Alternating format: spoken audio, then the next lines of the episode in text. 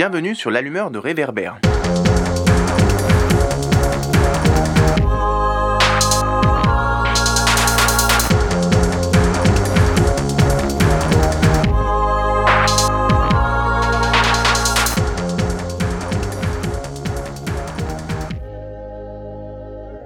Bonjour à toutes et à tous. Nous revoici pour un nouvel épisode des podcasts de l'allumeur de réverbère.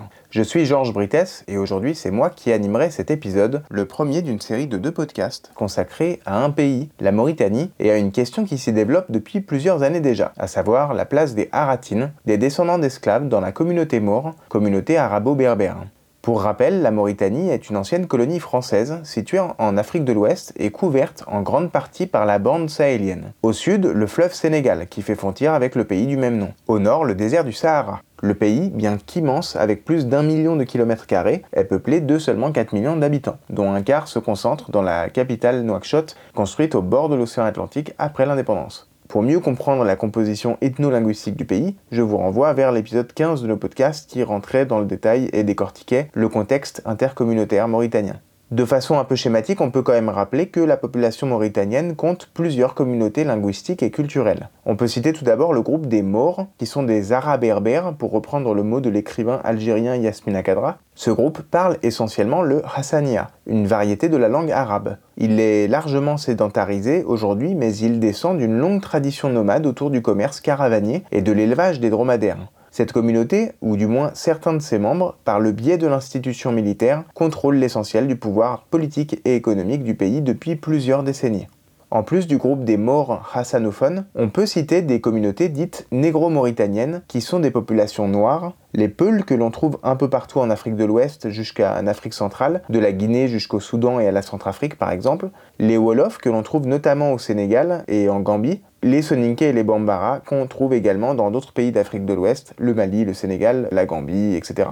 Chacun de ces groupes tend à s'affirmer politiquement dans des contextes de communautarisation, mais ils ne sont pas vraiment homogènes socialement. Les Maures, par exemple, sont constitués de plusieurs tribus qui se sont fait la guerre par le passé et qui peuvent rivaliser dans la Mauritanie contemporaine pour l'accès au pouvoir. Par ailleurs, chacune de ces communautés est caractérisée par un système de castes ancien qui détermine par exemple les liens familiaux et les mariages. Enfin, chacun de ces groupes a pratiqué, voire pratique encore, l'esclavage l'esclavage pratiqué chez les tribus maures ayant cela de spécifique qu'il concernait des populations noires dont la couleur de peau pouvait donc constituer une distinction d'avec les maîtres. Nous en verrons les subtilités dans cet épisode.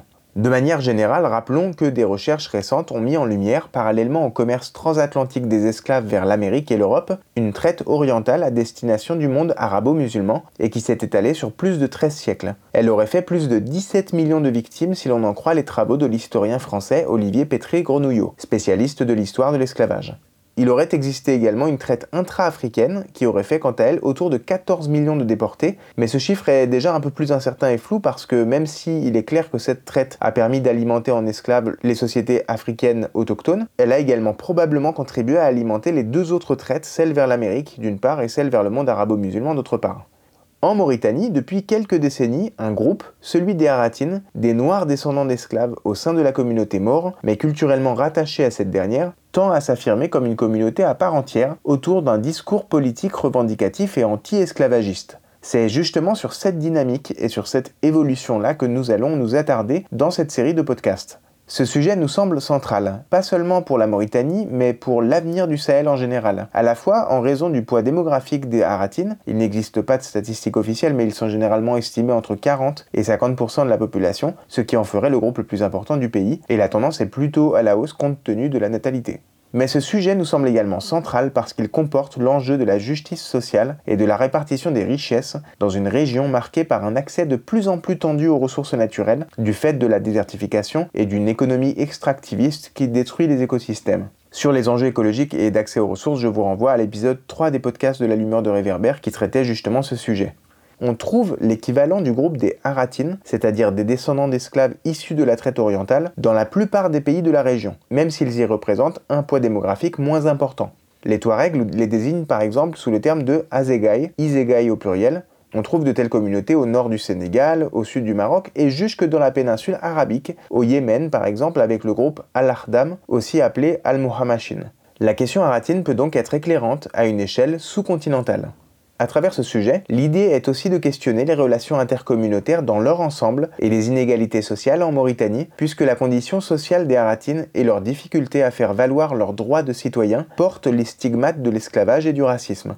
Pour démarrer ce podcast sur un ton un peu pédagogique, nous retrouvons l'anthropologue spécialiste de la Mauritanie, pays dont il est originaire, le professeur Abdel Wedoud Oulcher, qui avait déjà introduit le podcast consacré aux relations intercommunautaires et à l'État-nation. Il nous avait reçus chez lui, dans la commune de Levallois-Perret, en région parisienne, en France, le 3 septembre dernier. Je vous laisse avec lui pour un premier élément d'explication sur ce que recouvre le terme esclavage dans l'histoire et le contexte mauritanien, en comparaison avec d'autres systèmes de servitude qui ont pu exister dans d'autres sociétés et à d'autres époques.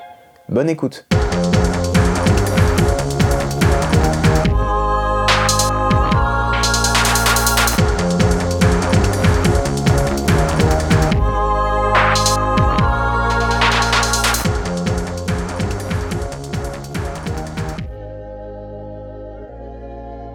Vous avez raison de souligner qu'il y a quand même euh, des spécificités par rapport à ces formes d'esclavage que vous signaliez, les mines du Lorient en Grèce ou la Louisiane des années 1850. Donc c'est des configurations qui sont effectivement assez éloignées parce que là on parle comme dans beaucoup d'autres pays d'Afrique de l'esclavage plutôt domestique. Bien qu'en Mauritanie il y a eu quand même quelques indications aussi sur d'autres formes. Par exemple à l'époque de la collecte de la gomme et du commerce de la gomme qui était important dans la Mauritanie précoloniale ou coloniale il y avait des groupes d'esclaves qui étaient regroupés pour aller collecter la gomme pour leur maître. Mais en gros, l'esclavage était surtout associé à des activités domestiques, effectivement familiales.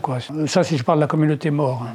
parce que les morts étaient pour l'essentiel des nomades. Donc ça, déjà, ça ne favorise pas une intensité démographique considérable de possession d'esclaves. et ces esclaves étaient utilisés principalement à des fins donc, euh, de gardiennage de bétail et d'activités domestiques au sein des familles c'est-à-dire euh, la cuisine, euh, les travaux domestiques qu'on peut infliger à une personne pour se faire servir, si vous voulez simplement. Mais une partie de ces esclaves, ou anciens, qui étaient plutôt généralement là, anciens esclaves, étaient également affectés à l'agriculture dans des zones plus méridionales de l'espace mort, où ils acquéraient une sorte d'autonomie relative, tout en dépendant fondamentalement de leurs anciens maîtres, parce que la terre elle-même était une propriété tribale, et donc euh, ces anciens esclaves étaient eux-mêmes sur des zones qui n'étaient pas censées être les vrais propriétaires. Donc on pouvait avoir des des groupes d'esclaves sédentarisés, mais qui dépendaient donc de, de morts, eux, qui, qui, étaient plus mobiles. De nomades, absolument. On avait ce cas de figure qui était très répandu jusqu'à, jusqu'aux années 60. Hein. C'était avant la sécheresse, disons, des années, des années, début des années 70. Ce qu'on appelle les Adabaï, les,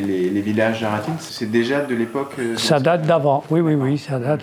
Et on a même quelques chroniques de bagarres tribales qui sont nées de conflits entre agriculteurs se réclamant de tribus différentes, mais qui étaient sur des espaces territoriaux réputés être des espaces tribaux donc, mais ça, c'était l'amorce aussi d'un mouvement de séparation euh, de ces anciens esclaves d'avec leurs maîtres, quand même progressivement, parce que géographiquement, ils étaient installés dans des zones relativement éloignées et ils ne voyaient leurs anciens maîtres que de temps à autre qui venaient réclamer une partie de leur récolte ou euh, des choses comme ça. Bien que dans leur tête, la plupart du temps, ces gens étaient encore assez dépendants de leurs anciens propriétaires, parce que beaucoup de démarches euh, islamiquement acceptables dépendaient aussi de ces anciens maîtres, y compris mariage, héritage, cession commerciale, euh, sorte de choses qui nécessitaient, pour être estampillé légal, d'être lu à travers la grille, dont les maîtres étaient les contrôleurs, en quelque sorte, parce que c'était eux qui savaient. Et concrètement, par exemple, les, les groupes, les groupes d'esclaves dans les Adabaï, qui travaillent la terre, par exemple, devaient un tribut à leur maître. Et comment c'est un peu cette relation de dépendance? La plupart du temps, c'était un peu comme des métayers, si vous voulez. Comme, euh, Ça fait penser un peu au servage en Europe euh. Un peu, un petit peu, bien qu'éloigné, si vous voulez. La plupart du temps, les maîtres étaient quand même assez loin et il n'y avait pas des corvées euh, comme on pouvait en imposer dans le servage rural européen, il n'y avait pas des, mobilisations qu'on pouvait imposer pour certains types de travaux, des choses comme ça. C'était surtout en prélèvement sur leur activité agricole qui était le plus la marque de cette suggestion. Avant l'indépendance, est-ce qu'il y a eu des, périodes où, euh, par exemple, le climat a été favorable de sorte à ce que ces, ces communautés d'esclaves en fait prospéraient euh, Absolument, il y a eu en tout cas la, période la plus prospère récente, c'est celle des années, début des années 50, parce qu'il y a eu un cycle de pluviométrie là qui était, en tout cas, je parle de la région que je connais le moins mal, celle du Trarza, où il y a eu une pluviométrie, y compris hivernale, enfin de la période, la saison fraîche, euh, qui était assez remarquable. Et à cette époque-là, quand les nomades eux-mêmes peuvent vivre de leur bétail assez, de manière assez décontractée, ils sont moins prédateurs sur leurs anciens dépendants. Et, d'ailleurs, ils détestent ces régions humides euh, qu'ils considèrent comme très mauvaises pour leur santé, etc. Donc ils s'en tiennent plutôt à l'écart. Et euh, dans ces années-là, euh, il y avait une sorte de pacification, c'est ce que Jean-Louis Trio appelle la colonisation heureuse, c'est-à-dire un moment où il n'y avait plus de razzia, il y avait plus de... Bon, la prédation fiscale de la colonisation elle-même était modérée relativement, et la pluviométrie faisait qu'à la fois les éleveurs et les agriculteurs pouvaient chacun trouver un peu son compte dans cette affaire, surtout que ça succédait à une période, elle, par contre, extrêmement pénible, celle des années 40, 41, 42, 43, qui étaient des années de famine, parce qu'il y a eu une sécheresse très, très forte. Là pendant ces années-là, et ce qui a favorisé d'ailleurs un premier mouvement de séparation aussi des esclaves, sans doute, d'avec leurs maîtres nomades. Et le mouvement de sédentarisation très important qu'on va observer, ou d'exode rural, à partir des années 70, avait déjà commencé. Il y avait une première vague dans ces années 43, 44, 45. là, vous avez parlé de l'esclavage dans la communauté mort. Les autres communautés, est-ce que l'esclavage existait? Est-ce que ça prenait des formes différentes? Euh, Oui, il semble bien que l'esclavage existait dans ces communautés. Euh, on a d'ailleurs jusqu'à présent des mouvements qui luttent chez les Soninké notamment. Je ne sais pas, vous avez eu la presse sans doute qui fait état de conflictualité autour de contrôle de mosquées.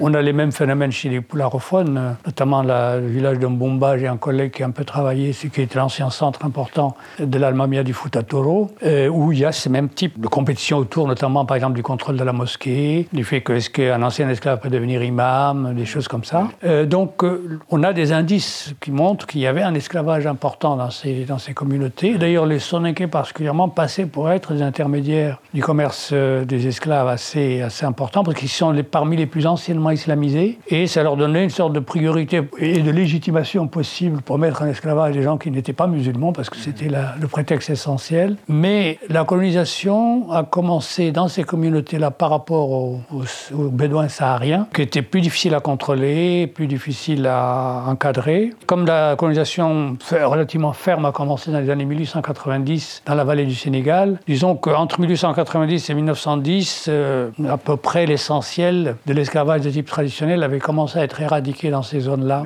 En tout cas, c'est la forme d'un contrôle personnel direct important. Mais les statuts sont, sont restés et on avait encore des conflits fonciers, euh, par exemple, jusqu'à y compris les aménagements du fleuve Sénégal récents, dans le, celui du Gorgol par exemple, où on avait des superpositions de droits qui étaient liées à ces questions de statut servile ancien. Euh, et donc vous avez des restes de ces phénomènes, mais moins importants, je crois, dans la société mort. Euh, aussi pour des raisons euh, liées au fait que les patronymes sont souvent les mêmes, la configuration euh, ethno-physique est à peu près la même, c'est-à-dire que tout le monde est noir, etc. Alors que chez les morts, vous avez une différence parfois assez notable entre les anciens esclaves qui sont plutôt noirs et leurs maîtres, leurs anciens maîtres qui sont d'une coloration plus light, on va dire. Chez les morts, vous avez évoqué le, fait qu'on pouvait observer des groupes séparés avec par exemple des esclaves qui travaillaient plutôt la terre et euh, leur maître qui pratiquait le nomadisme et qui était plutôt sur l'élevage.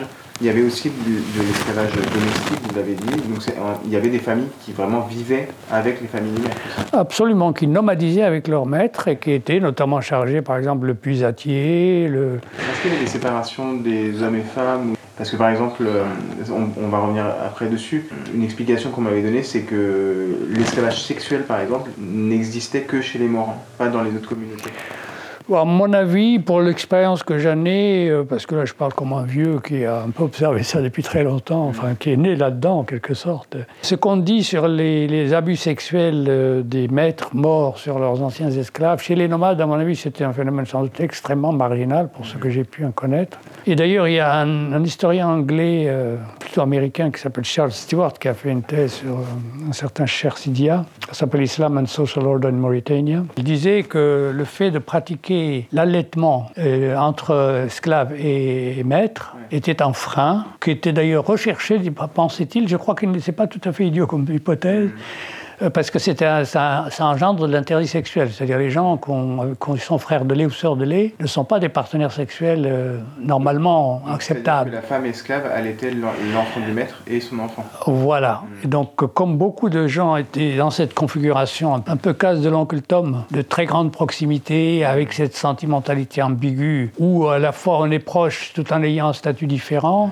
mm. fait que ça atténue aussi le côté très brutal de ces relations. Dans toutes les communautés, l'esclavage trouve une justification religieuse. Principalement, oui. C'était le. En réalité. Il y avait il y a quelques années, il y a Biran euh, Abeid, donc qui est un militant anti-esclavagiste qui avait brûlé des, livres du rite malékite, c'est ça oui, oui, oui, oui. Donc c'est plutôt, c'est vraiment dans le rite malékite qu'on trouve cette légitimité un peu de euh, Non, dans le Coran, il y a déjà une présence assez nette de la. Il n'y a pas une interdiction claire de l'esclavage dans le Coran. Ah non, non, non, non. Le Coran euh, contient des passages qui sont clairement affirmatifs de l'existence de l'esclavage. Donc euh, les juristes musulmans n'ont pas eu trop de mal à tirer de ça et de la tradition prophétique qu'on appelle la sunna euh, des arguments suffisants pour dire l'esclavage est une institution islamiquement tout à fait convenable et ne pose pas de problème.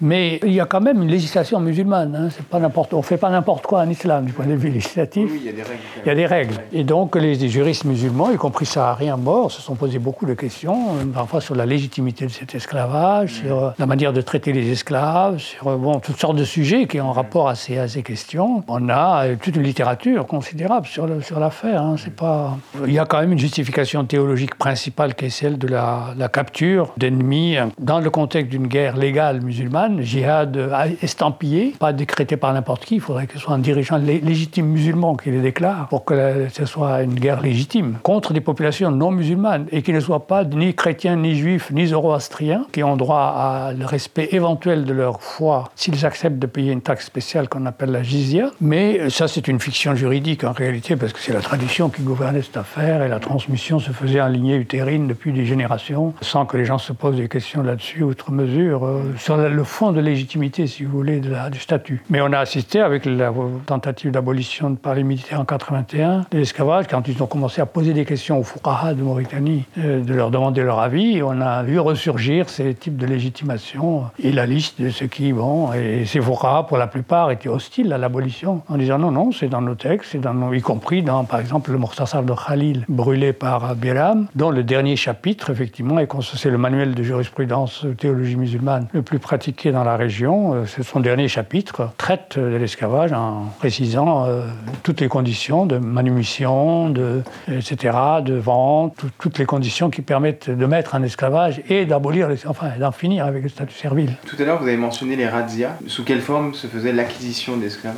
Moi, d'après ce que j'ai observé, en tout cas dans la littérature que j'ai consultée, les enquêtes que j'ai pu mener, là aussi, je crois qu'il y a, on surfait parfois l'importance de la razzia comme facteur d'asservissement. Il a pu exister euh, pas mal d'esclaves rasiés, et je pense que ça doit s'affoler un peu dans des périodes de crise, euh, crise climatique, crise guerrière, euh, épidémie. Voilà, il y a des tensions sur les ressources qui s'aggravent. De toute façon, là, la, la razzia elle-même s'affole un petit peu, et donc c'est un peu l'anarchie qui s'est et ça devient la loi de la jungle, bon, ce qui est de plus en plus. Mais en temps ordinaire, quand le climat est à peu près comme il est d'habitude, quand il n'y a pas une épidémie ou une épizootie grave, la razzia entrait dans des phénomènes de rétorsion, de, règlement de compte entre groupes tribaux, et même si potentiellement, pour les morts en particulier, la plupart des morts anciens, une personne de couleur noire était spontanément quelqu'un qu'on considérait comme potentiellement transformable en esclave, euh, et que les gens ne se privaient pas, quand ils pouvaient, de de, rapter ou d'enlever des enfants isolés ou des bergers de troupeaux. C'est des adages qui circulent un peu chez les communautés Peul, par exemple, de dire euh, pour les enfants, il faut faire attention, ne pas si on voit un adulte mort qu'on ne connaît pas, etc. c'est un héritage de ça, justement? Oui, oui, tout à fait. C'est bon, c'est un cliché, un stéréotype qui est basé sur quelque chose, sans doute, comme, comme tous les clichés, euh, ça signifie quelque chose souvent. Euh, donc, euh, il y a, la rasière a pu jouer, mais je dirais que ce n'est pas le rôle principal, je crois que c'est le commerce qui est le facteur principal. et on parlait tout à l'heure, avant de commencer cet entretien, de Tichit et les guerres de Hajj Omar et de Samori Touré à la fin du 19e siècle, alors que le marché de... Le marché des esclaves atlantiques avait cessé d'exister, ont fourni une quantité très importante de, nouveaux candidats à l'esclavage pour les zones du commerce transsaharien. Et cette euh, universitaire canadienne dont je parlais tout à l'heure, Anne McDougall, dans sa thèse Egypt Salt Industry, qui concernait le, commerce du sel à travers le Sahara, a montré que par exemple la bourgade de Tichit, qui aujourd'hui une centaine ou deux centaines d'habitants, pas grand monde, qui est située en bordure d'une sorte d'ancien lac qui est devenu une poussière de sel, euh, qui par l'état, les vents de fin de saison sèche euh, poussent pas mal de, poussière salée sur les régimes de date en formation, oblige à monter sur chaque palmier pour le jeter un seau d'eau pour empêcher les, justement pour atteindre, atténuer cette inhibition des, des régimes de date. Et donc ça demande une main-d'œuvre assez importante. Et euh, McDougall suggère que les, guerres de Samori et de Hajj Omar ont pu fournir une main-d'œuvre importante à cette époque-là pour Tichit, par exemple. Et euh, je crois que tradition, anciennement, on a des indices aussi sur le commerce transsaharien des esclaves, qui a été sous-estimé pendant un certain temps euh, à cause de la focale mise sur le commerce atlantique des esclaves, dans des enjeux politiques, anticoloniaux. Enfin, bon, il y, y, a tout un travail qui a été fait et on a aggravé, donné des chiffres parfois fantasmatiques sur 100 millions de gens transférés, qui ont été revus par les historiens un peu sérieux, comme un certain Philippe Curtin, qui a revu un petit peu ces chiffres-là, sur le commerce transatlantique. Sur 11-12 millions, je crois. Voilà, c'est ça. Mais ça, c'est Curtin qui a remis ça un petit peu. Le Trans-Sahara, on est plus sur 14-16 millions, je pense. Oui, même une vingtaine parfois. Et euh, c'est plus long dans le temps. C'était aussi brutal et même parfois plus brutal, parce que la pratique, par exemple, de la castration, les, le fait d'amener des enfants ou des femmes tout petit, la caravane, par exemple, que Ibn Battuta a accompagné dans les années 1350, euh, il parlait de, je crois, de 500 ou 600 esclaves amenés de la région de Gao vers euh, Sisi Massa, vers la frontière du Maroc actuel. Donc, euh, c'était des flux qui n'étaient pas négligeables du tout, qui ont pu toucher notamment l'espace mauritanien. Mais là aussi, je suis un peu intrigué par le fait qu'il n'y a rien qui ressemble dans la littérature historique, en tout cas, à un marché d'esclaves en Mauritanie. On n'a pas l'impression, même si les Portugais évoquent aussi l'achat de plusieurs dizaines, voire centaines de personnes à Arguin au tout début de la présence portugaise, à partir du milieu du XVe siècle. Donc ça, c'est des gens qui étaient vendus par les morts, sans doute. Mais je n'ai pas l'impression, dans la littérature que je connais, qu'il y ait eu, euh, disons, un rôle massif de, la population morte dans le commerce des esclaves transsahariens lui-même ou côtiers sahariens. Même si l'esclave, encore une fois, c'est le commerce, je crois, qui a, qui été le pourvoyeur principal des esclaves dans la communauté morte.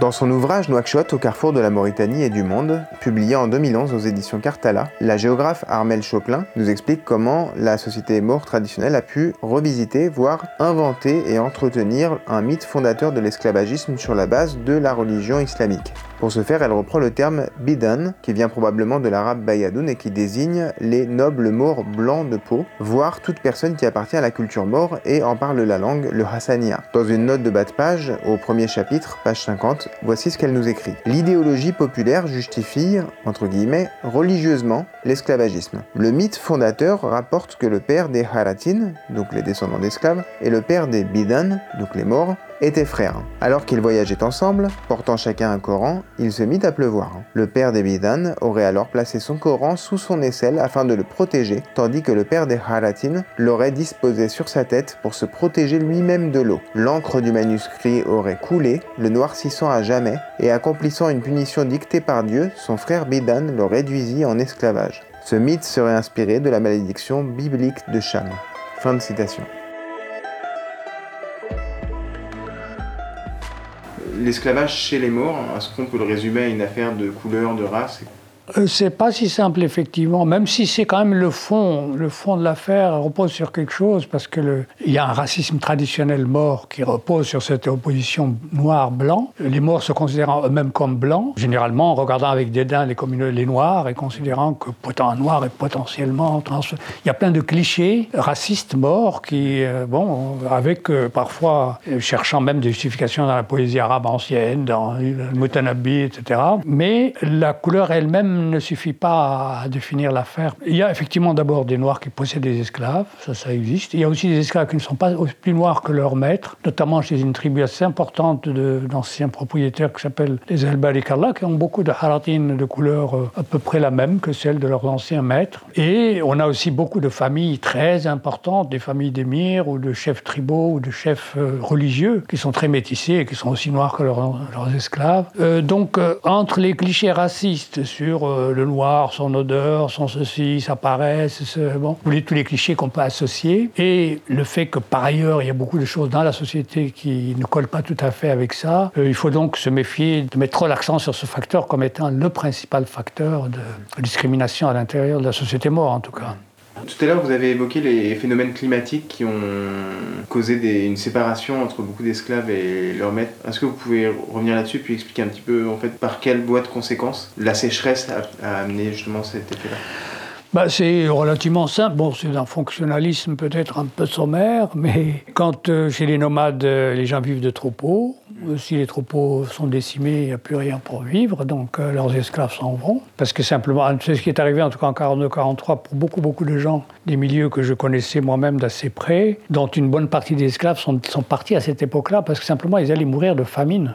Et les gens dans les campements eux-mêmes n'avaient ni vêtements, ni de quoi se nourrir, ni plus rien. Donc les troupeaux étant décimés, les gens partent. Ce qui est arrivé aussi en 70, 60, les années, à la fin des années 60. Et je crois d'ailleurs que les abolitions euh, faites par les autorités ne sont qu'une ratification, au fond, une sorte de ratification d'une séparation qui a été réalisée déjà par les climats. Et donc euh, le gros, de, en tout cas dans le Tarzan en particulier, euh, mais ça a été observé jusqu'à la Saba et même plus loin, il y a eu une descente de ces isoyettes, de ces lignes, si vous voulez, de pluviométrie de quelques 300 km ou quelque chose comme ça, qui ont fait que les, troupeaux ont été décimés et les gens ont quitté, sont partis s'établir. Et dans ce contexte nouveau, là, il y a des villes. À l'époque, il n'y avait pas de villes par lesquelles se réfugier. Mhm. En 42-43, il y avait des petits villages, mais qui ont accueilli un peu de monde mais euh, pas autant que ce que Nouakchott et les villes créées le long de l'axe routier qui va jusqu'à Nema ont pu offrir à des réfugiés du climat. Et surtout Nouakchott. Nouakchott a accueilli un flot considérable et les possibilités également d'emploi, parce que dans l'armée, il y a eu aussi la conjoncture de la guerre du Sahara, euh, qui était une opportunité pour pas mal de gens Haratin notamment de se faire employer comme euh, soldat de base, et les emplois euh, plus ou moins chaotiques, enfin hasardeux qu'on peut trouver dans les villes comme domestiques, petits employés des artisanats urbains comme le, les maçons, électriciens, mes, apprentis mécaniciens, vendeurs d'eau, enfin toutes ces choses-là, qui, font que le milieu urbain a offert aussi des opportunités qui n'existaient pas mhm. antérieurement.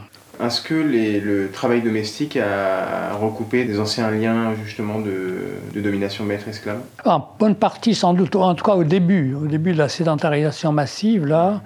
Parce que je crois que les anciens esclaves qui arrivaient trouvaient devant eux souvent un ancien maître ou un ancien patron. Et le plus facile pour eux, d'une certaine manière, c'est d'atterrir chez ce personnage-là. Voilà, de se mettre à son service pour avoir déjà de quoi subsister, puis peut-être se faire faire quelques facilités administratives pour avoir des papiers, euh, éventuellement scolariser ses enfants, des choses comme ça. Mais je crois que petit à petit, euh, il y a eu une séparation quand même qui s'est établie. Il y a un marché du travail domestique euh, qui a émergé, notamment à Nouakchott, je crois, et on a assisté peut-être à un début de séparation qui va maintenant jusqu'à une préférence même pour les immigrés qui ne sont pas mauritaniens du tout. Et je crois que si on faisait une enquête sérieuse, ce que je n'ai pas fait, chez les employés domestiques, on trouverait que maintenant le marché est en bonne partie occupé par des gens qui viennent du Mali, du Sénégal et de plus loin encore. Tout à l'heure, vous avez mentionné les travailleurs haratines et euh, esclaves en disant euh, des fois la, la, distinction, la frontière n'est pas très claire entre les deux. Concrètement, qu'est-ce qu'on appelle haratin ou hartani? Et qu'est-ce que ce terme recoupe euh, Ce terme, étymologiquement, renverrait probablement à quelque chose comme la couleur, justement. Enfin, mais une couleur ambiguë elle-même, parce qu'en berbère, d'après mon épouse, là, qui a un peu enquêté sur la question, euh, il y a du vert, du bleu, du noir là-dedans. C'est une... pas très très net, mais en gros, ça renvoie vers une couleur sombre, quoi, si on veut. Euh, le terme est probablement d'origine berbère, à ce qu'il semble. Il signifie libre ou un mot L'étymologie reçue courant... Non, il y a une étymologie populaire et probablement fausse euh, qu'on retrouve dans la littérature écrite, euh, notamment chez un historien marocain assez connu qui s'appelle Nasir Islawi, qui a écrit un gros livre qui s'appelle Istiqsa il Maghrib al-Aqsa, et il aimait l'idée que ça veut dire euh, libre de seconde zone, seconde main, Hor Sani en arabe. Mais Mokhtar al-Hamidoun, grand lettré mauritanien aussi, auteur d'une grosse encyclopédie qui dont 11 volumes ont déjà été publiés, mais il en fait davantage, reprend cette étymologie, mais à mon avis, elle ne va pas en clou, c'est un peu ça ne tient pas trop la route. C'est la, racine, l'origine berbère qui paraît être la plus plausible, oui. Et, donc, euh, ça désigne, aujourd'hui, globalement, je crois que ça désigne plutôt un genre de statut qui renvoie plutôt vers quelque chose comme un ancien esclave, un esclave émancipé. Ce statut, on le trouve euh, uniquement en Mauritanie Est-ce qu'on en trouve dans le Nord Mali, au Maroc, au Sénégal, par exemple? En tout cas, au Maroc, on trouve ce terme, au Maroc et en Algérie, même en Tunisie, je crois. En tout cas, Maroc et Algérie, c'est assez sûr, parce que euh, j'ai donc contribué un peu à une enquête euh, qui devait associer ces deux pays, d'ailleurs, oui, avec un chercheur marocain, et donc cette chercheur canadienne dont je vous parlais tout à l'heure. Mais les Haratines ont un statut différent, là, dans ces régions du sud du Maroc. Euh, c'est un statut qui est relativement enviable par rapport à celui qui existe en Mauritanie, d'après ce que j'ai cru comprendre. Dans le sens où, foncièrement, d'abord, ils sont possesseurs. C'est des agriculteurs qui possèdent la terre et qui ont un statut plus élevé que s'ils ne, qui ne possèdent pas la terre. C'est pour ça que je, je pense qu'ils sont. C'est un statut plus enviable. En Mauritanie, on a une idée du poids démographique des ratines et globalement, est-ce qu'on a une idée d'ailleurs du poids démographique de n'importe quelle communauté en Mauritanie? Non, je crois, enfin pour ce que j'en sais, c'est un vaste sujet de débat interminable mm. et très politisé, rempli de fantasmes et de prophéties autoréalisatrices souvent. Mm. Bon, la seule, moi, en tout cas, la seule chose que j'ai vue un peu sérieuse, c'est une enquête faite par un organisme qui s'appelait la MISOS dans les années 1958, qui a produit un ouvrage qui s'appelle La moyenne vallée du fleuve Sénégal. Et dans cet ouvrage, qui lui-même est assez partiel, hein, parce qu'il a fait une enquête qui est faite sur la basse vallée, sur le, le bas, il donne des proportions chez, les morts de cette région-là, où si je crois me souvenir que les Haratines ou, les anciens esclaves et anciens esclaves étaient de l'ordre de 35% dans ces enquêtes-là. Mais aujourd'hui, on dit que ça pourrait bien être, euh, à vue d'œil, effectivement, on a souvent l'impression que c'est vraiment la, majorité de la population morte. Beaucoup de gens, en tout cas parmi les activistes, surtout des médias Haratines, estiment qu'ils sont la majorité des hassanophones. Je ne sais pas si c'est exact ou faux. En tout cas, il n'y a, a, rien pour l'attester, l'affirmer. De même que les proportions de l'ensemble des hassanophones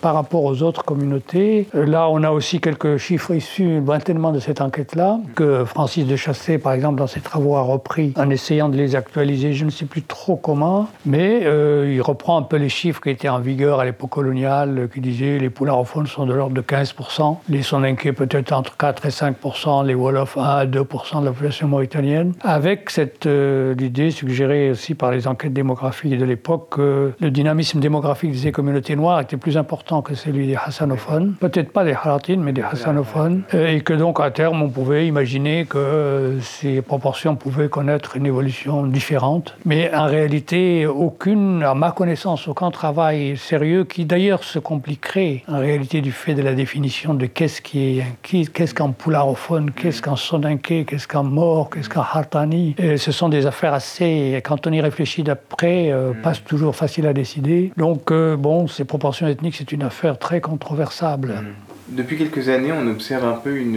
émergence qui, est, liée aussi à la lutte anti-esclavagiste, on va dire de revendications identitaires aratines un peu distinctes de la communauté mort, avec euh, soit euh, des revendications politiques sur la représentation, soit même euh, des, une affirmation un peu plus culturelle avec des activités comme le festival de musique Med par exemple. Comment vous, vous analysez un peu ce phénomène? Comment vous voyez ça? Moi, je dirais que c'est une sorte de sous-produit des représentations et du marché politique euh, mauritanien qui fonctionne beaucoup autour de l'ethnicité, ou en tout cas de l'ethnicité fantasmée. Et donc, euh, je crois que pour se vendre politiquement en Mauritanie, si vous n'êtes pas d'une tribu, il faut être d'une ethnie au moins. Comme euh, effectivement les Haratines et les descendants d'esclaves sont marginalisés, font les travaux les plus pénibles en étant les moins rémunérés, sont exclus de la vraie propriété foncière, en tout cas la pauvreté légitimée, toutes sortes de facteurs qui font qu'économiquement et socialement, ils sont des marginaux et que donc euh, des mouvements sont nés pour porter leurs revendications. Essayer de les vendre comme une ethnie me paraît être une stratégie politiquement pas si idiote que ça. Euh, bon, à partir de là, on essaie de bricoler probablement un profil ethnique euh, vendable, si l'on veut, qui n'est pas d'ailleurs totalement non plus dénué de quelques formes de fondement. Quand vous parlez de Madh, effectivement, c'est une manifestation culturelle de,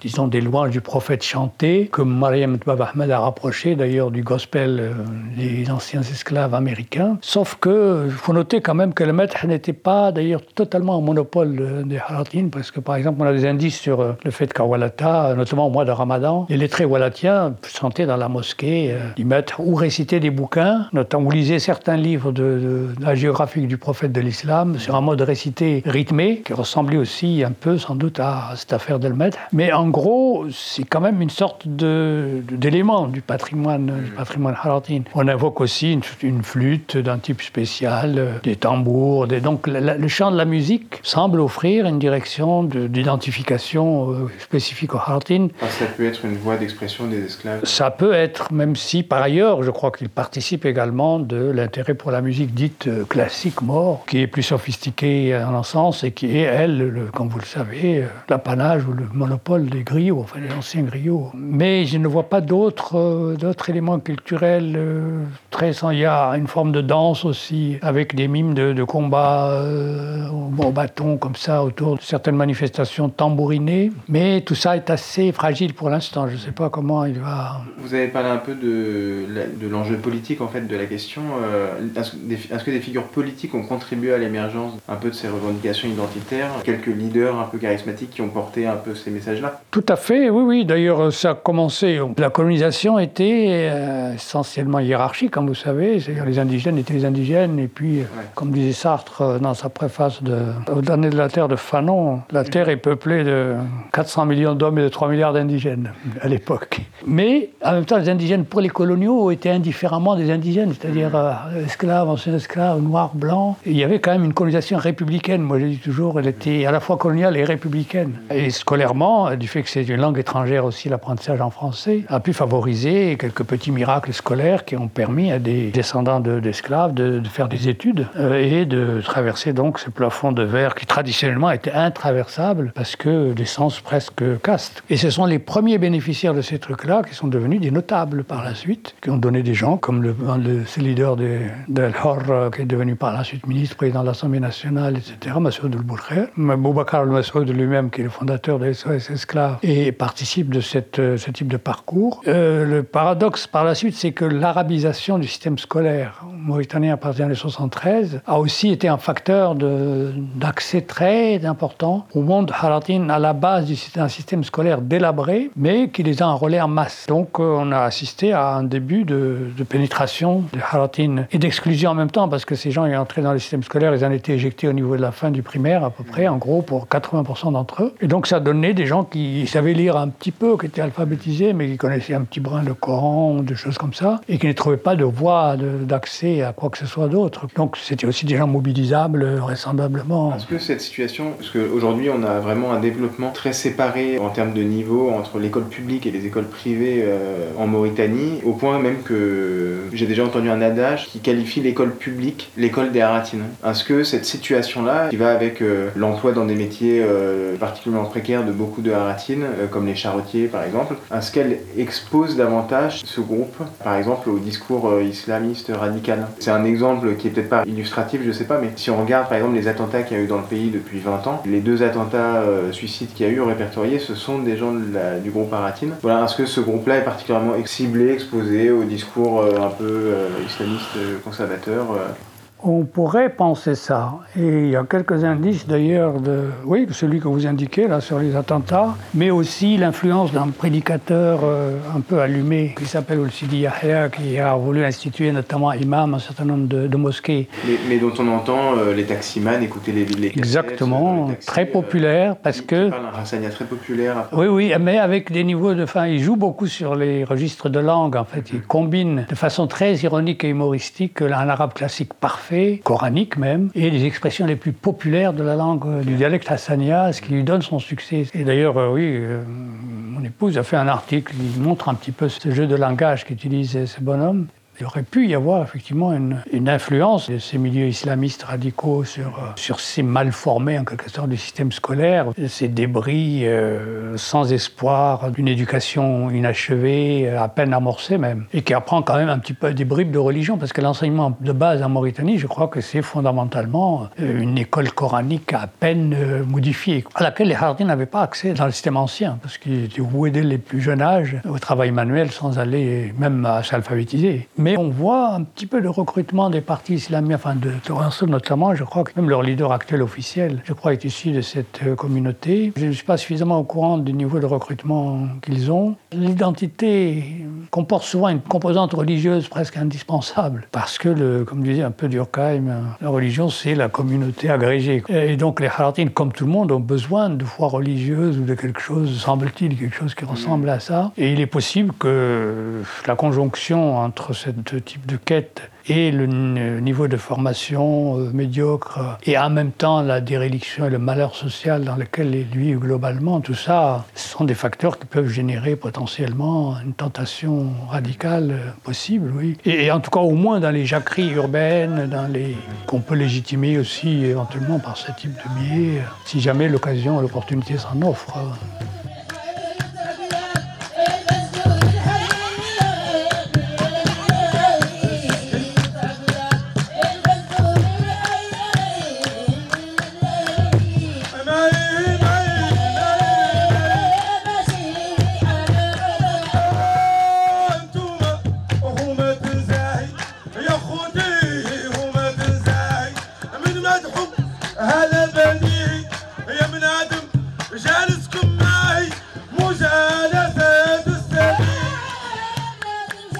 La musique que vous écoutez est un extrait de Maître, un style qui a été évoqué dans l'entretien que vous venez d'écouter. Les Maîtres sont des louanges à la gloire du prophète Mohammed, composées et chantées depuis longtemps dans les communautés d'esclaves et d'anciens esclaves en Mauritanie, même si pas uniquement.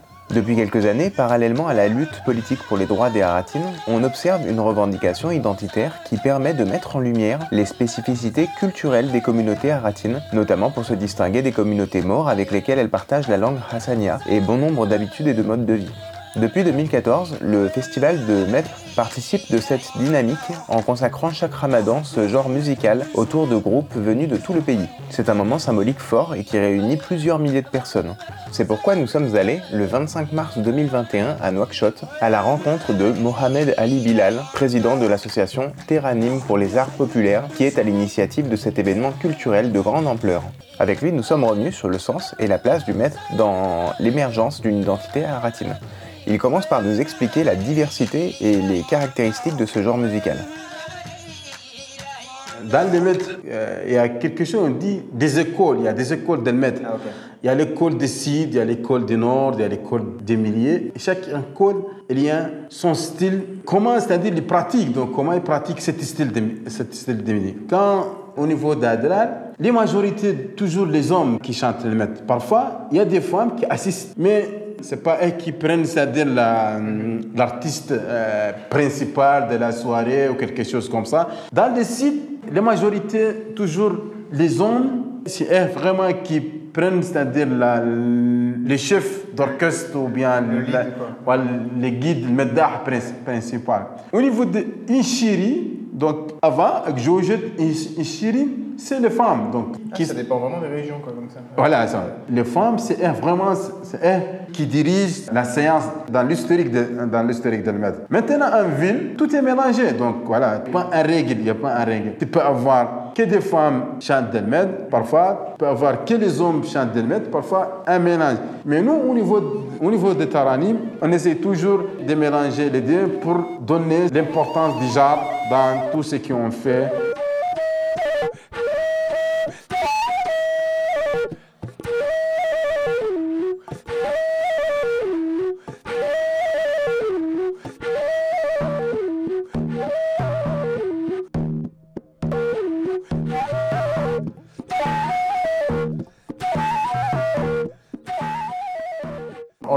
Termes d'instruments, ça se caractérise comment le maître? Il peut y avoir juste un tambour par exemple ou il y a d'autres instruments qui viennent se greffer? Il est passé par beaucoup d'étapes. Les gens avant, il n'y a pas de tam-tam.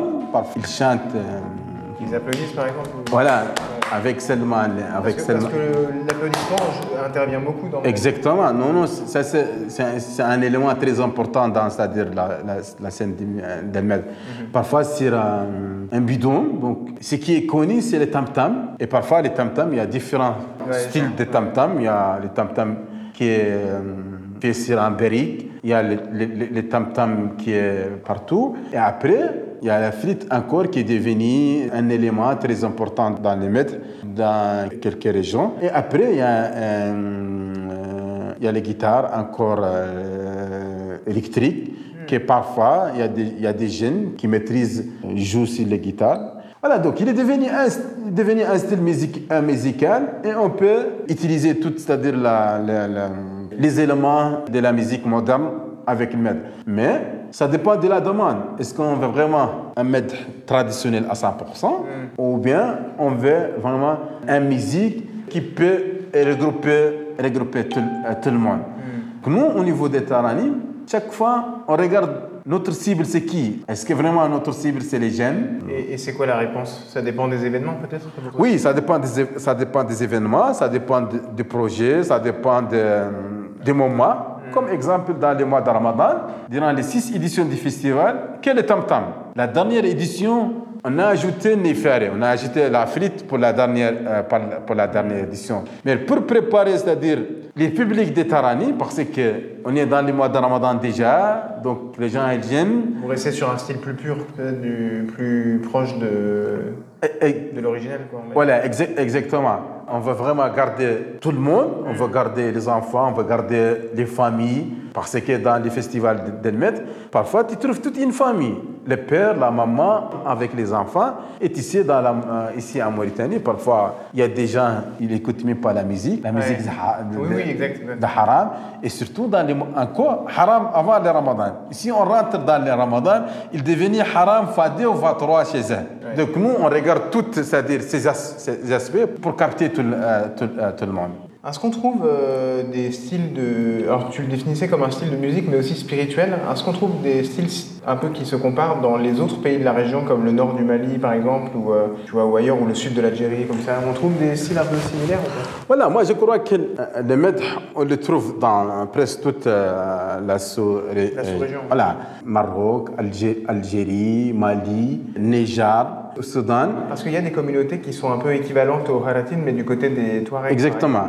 Ils ont développé aussi des styles un peu similaires. La manière peut être diffé- différente, mais euh, voilà, moi je crois qu'ils peuvent. Est-ce que là-bas, il y a des, des- par exemple des organisations comme ton association qui ont su les valoriser Tu as- Toi, tu, as des- tu entends parler de ça ou? Ah, Bien sûr, j'ai beaucoup, de, beaucoup de relations, même avec euh, d'autres associations dans, dans le Maroc, dans, dans, l'Algé- dans l'Algérie. Comment le festival ou même le, le- ce style est, est perçu par le, ou reçu par le public? Est-ce que, est-ce que tu as vu une évolution du public depuis les premières éditions? Ah Oui, exactement. Quand tu regardes la première édition, euh, 200, 300 personnes. 2019, il y a plus de 5000 personnes par nuit. Donc, quand tu regardes euh, dans les télé téléviseurs maintenant, toutes les chaînes téléviseurs maintenant, la nationale, les trois chaînes euh, privées, chaque soir, ils divisent les maîtres.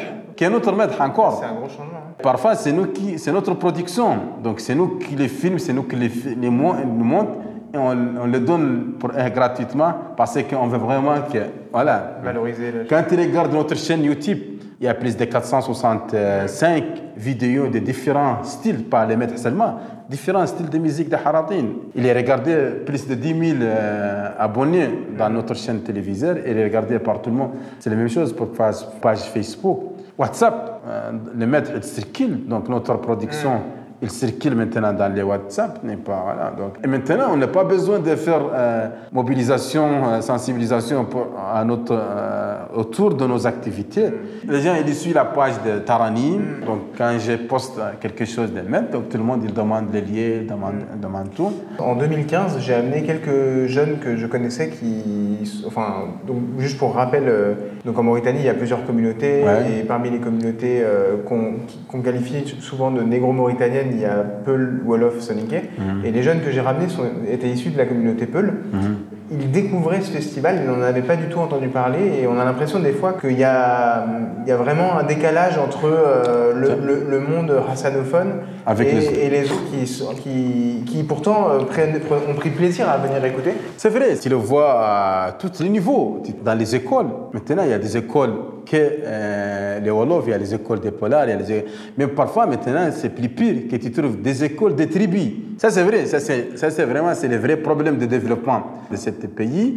Pour résoudre ce problème, moi je crois qu'il faut une volonté de l'État. Nous, en tant d'acteurs de la société civile, on joue euh, beaucoup sur, sur ce euh, problème, mais je crois que l'école normale, l'école de l'État, l'école euh, Publique, ouais. l'école publique il est devenu, c'est-à-dire euh, une importance urgente parce que à partir de l'école, tout le monde ils vont se connaître, ils vont se communiquer. Parce qu'il y a un grand problème, c'est le blocage, c'est la, c'est langue, donc c'est langue qui bloque. À notre niveau, à notre niveau, c'est vrai, les premières années du festival, nous, on a déjà discuté ce problème. Et chaque fois, on cherche des solutions. Parfois, c'est des solutions pour cet événement qui vient de prochaine. Pour le communiquer. Voilà, telle personne, il va inviter ses collègues de l'autre communauté.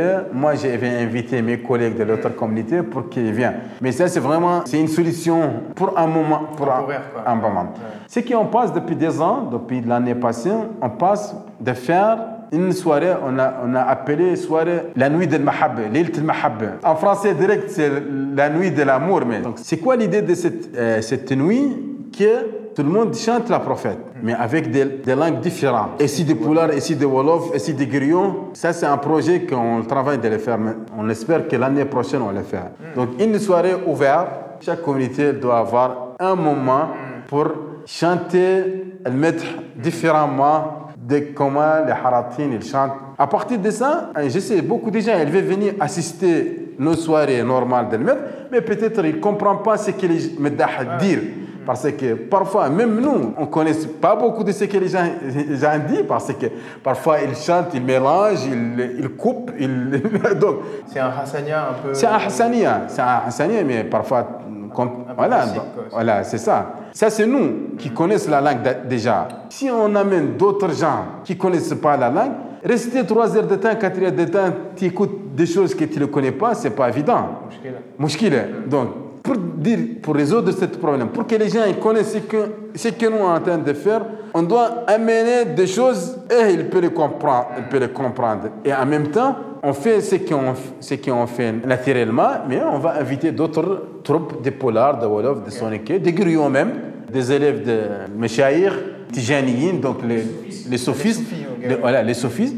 Donc on va chaque année faire une soirée spéciale. Et quand tu dis les griots, tu parles des, des morts de la caste des griots. Voilà, exactement. Ça donne l'impression que la communauté, par la culture, peut faire le pont entre les différentes communautés ici. Exactement, bien sûr. On croit bien, donc on croit bien que, que la culture et l'art peuvent, peut être un pont entre, c'est-à-dire les, les autres communautés. Maintenant, ils assistent nos soirées. Parfois, ils ne comprennent pas beaucoup de ce que les gens ils disent, mais ils assistent parce qu'ils aiment cette culture, ils aiment cette, musi- cette musique. Si on mélange maintenant les autres dans les différentes communautés, je crois qu'on va avoir la communauté mauritanienne dans un lieu, en même temps, dans un moment Qui peut réunir tout le monde. hein. qui peut réunir tout le monde. Et on peut dis- toujours discuter autour de, autour de cette euh, musique.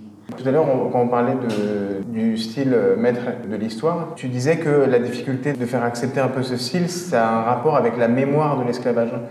Comment tu vois euh, ce que, le travail que vous, vous faites par rapport à la dynamique qui est plus politique ou, ou de l'identité, tu vois, de, de cette communauté? Est-ce que pour toi, c'est logique que les deux arrivent en même temps, par exemple? La question de la culture et l'art, elle était en retard par rapport de la, de la question politique, économique. Maintenant, après, c'est-à-dire euh, 10 ans de ce travail, tout le monde, donc, ils ont vu, avant, il y a quelque chose qui manque. Maintenant, il sort pour tout le monde.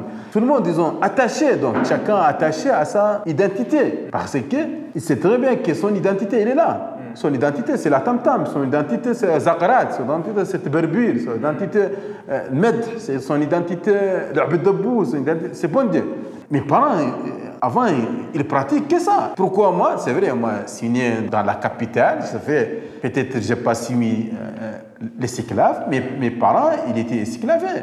Cet art-là doit encore prendre la place. Les gens, ils demandent la place politique, la distribution pour être... La richesse. La richesse, et comme ça. Ouais, les inégalités. Voilà. La culture et l'art et l'identité des, l'identité des gens, moi je crois que c'est une priorité pour être tous. Les gens maintenant, ils parlent, on doit parler de la Mauritanie unie. Oui, c'est vrai, on doit parler de la Mauritanie unie. Mais on doit d'abord. Moi, c'est qui dans, dans tout le monde qui est à côté de, à côté de moi? Je ne suis pas Bidani. Je ne suis pas Wolof, je ne suis pas Poulard, je ne suis pas Soniki. Moi, je suis Hartani. Je suis Hartani.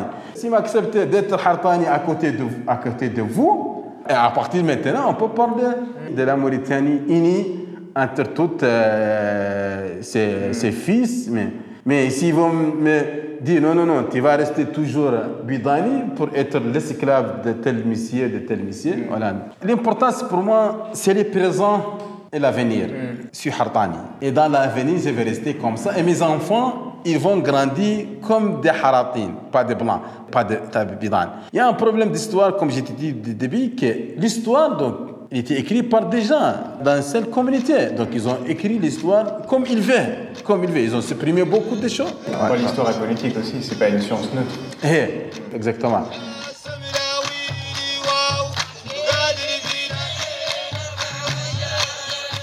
Nous arrivons au terme de cet épisode, le premier d'une série de deux podcasts consacrés à la question aratine en Mauritanie. On remercie le professeur Abdel Wedoud Oulcher et Mohamed Ali Bilal pour le temps qu'ils nous ont accordé et pour leurs premiers éléments de compréhension qui, je l'espère, vous ont été utiles. Dans le prochain épisode, nous aborderons la problématique des droits qui touchent cette communauté d'anciens esclaves, les aratines. Droits juridiques, mais également droits économiques et sociaux. D'ici là, on termine en musique avec un autre extrait de Maître. Nous vous mettons sur la page du blog les liens de la chaîne YouTube de l'association Terranime pour les arts populaires. A bientôt et gardons nos lanternes allumées.